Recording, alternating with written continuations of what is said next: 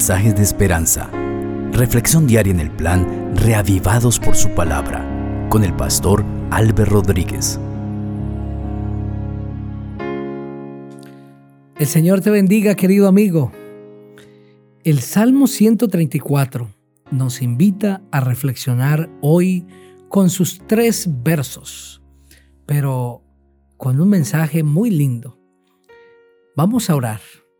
Padre Precioso, estoy conectado con muchos amigos que están orando conmigo en este momento, en diferentes lugares del mundo y seguramente en diferentes actividades están escuchando este mensaje. Tú los conoces, sabes quiénes son.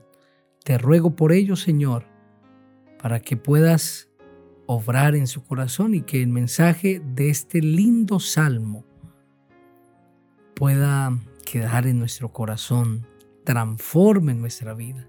Estoy seguro que este es el mensaje que alguien hoy necesita escuchar. En el precioso nombre del Señor Jesucristo. Amén. El Salmo 134 dice así. Mirad, bendecida Jehová, vosotros todos los siervos de Jehová, los que en la casa de Jehová estáis por las noches. Alzad vuestras manos al santuario y bendecid a Jehová. Desde Sión te bendiga Jehová, el cual ha hecho los cielos y la tierra. Qué lindo salmo este.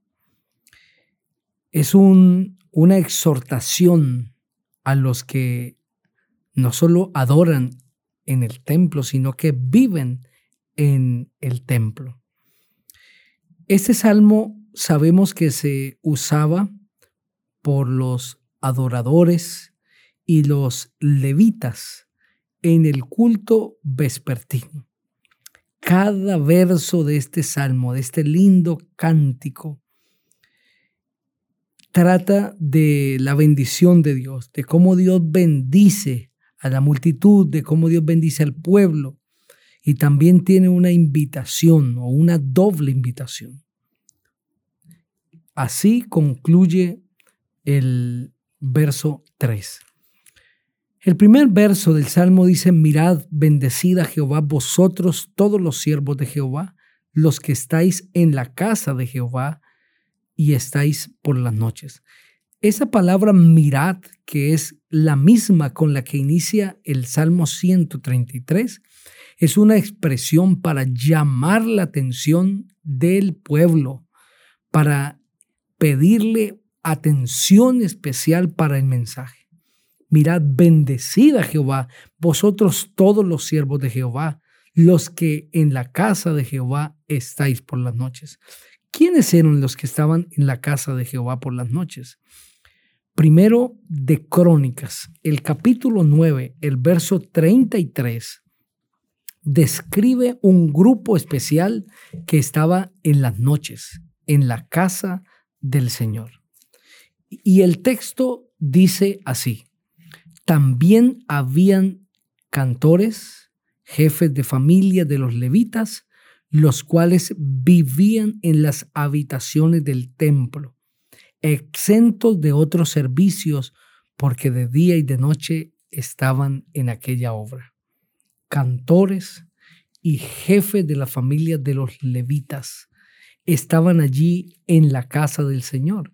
El capítulo 23, el verso 30 del mismo libro, primero de Crónicas, dice, tenían además que asistir todos los días por la mañana y por la tarde para dar gracias y tributar alabanza a Jehová.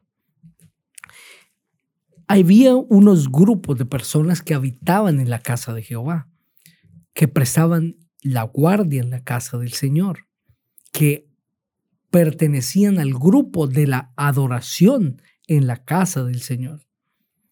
Y a este grupo especial es que el salmista les habla cuando dice, bendecida Jehová vosotros, todos los siervos de Jehová, los que en la casa de Jehová estáis por las noches. Bendecid a Jehová. Tributarle gloria a Dios es lo que el salmista está pidiendo. Tribútenle gloria a Dios. Estas personas envueltas en el oficio de velar en la casa de Jehová, de cuidar de la casa de Jehová, podían caer en el error de ver esta labor como una simple obra que debían realizar como su trabajo, como su oficio, y perder el sentido de la adoración, el profundo significado de su labor. Por eso es que el salmista hace este llamado, bendecida Jehová, todos los siervos de Jehová.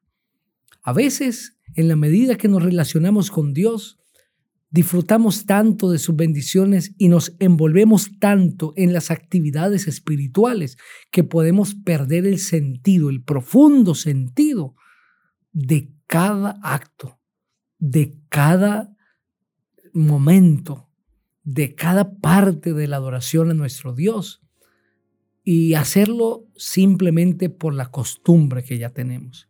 Pero esto, queridos amigos, no debe darse en nuestra vida y si es que lo experimentamos, no debemos acostumbrarnos a ello, sino que debemos tener una experiencia con Dios, sabiendo que su misericordia se renueva cada mañana, cada día debemos experimentar esa, esa renovación espiritual y debemos experimentar el, el gozo de estar con el Señor y el propósito de cada parte en la adoración y en el culto que ofrecemos al Señor. El verso 3 dice, desde Sión te bendiga Jehová, el cual ha hecho los cielos y la tierra. El Salmo 128, en su verso 5, dice, bendígate Jehová desde Sión, y que veas el bien de Jerusalén todos los días de tu vida, y que veas a los hijos de tus hijos. De acuerdo a la indicación de este salmo y de acuerdo a todo el contexto bíblico, la bendición viene de Jehová. Yo no me puedo bendecir ni bendecir a otro. Yo no puedo bendecirme. Por eso cuando escuchamos la frase, échate la bendición, yo no puedo echarme bendición a mí mismo. Tengo que pedirle a Dios que me bendiga. No puedo decirle a otro, yo te bendigo, porque de acuerdo al contexto de la Biblia, ¿quién bendice es Jehová, el que es bendito por los siglos de los siglos. Por eso es que el salmista dice, desde Sión te bendiga Jehová. Bendígate Jehová. Y números el capítulo 6, versículo 24 al 26 dice, Jehová te bendiga y te guarde. Jehová haga resplandecer su rostro sobre ti y tenga de ti misericordia. Jehová alce sobre ti su rostro y ponga en ti paz. Pedirle a Dios que nos bendiga, eso tiene mucho sentido, mucho propósito.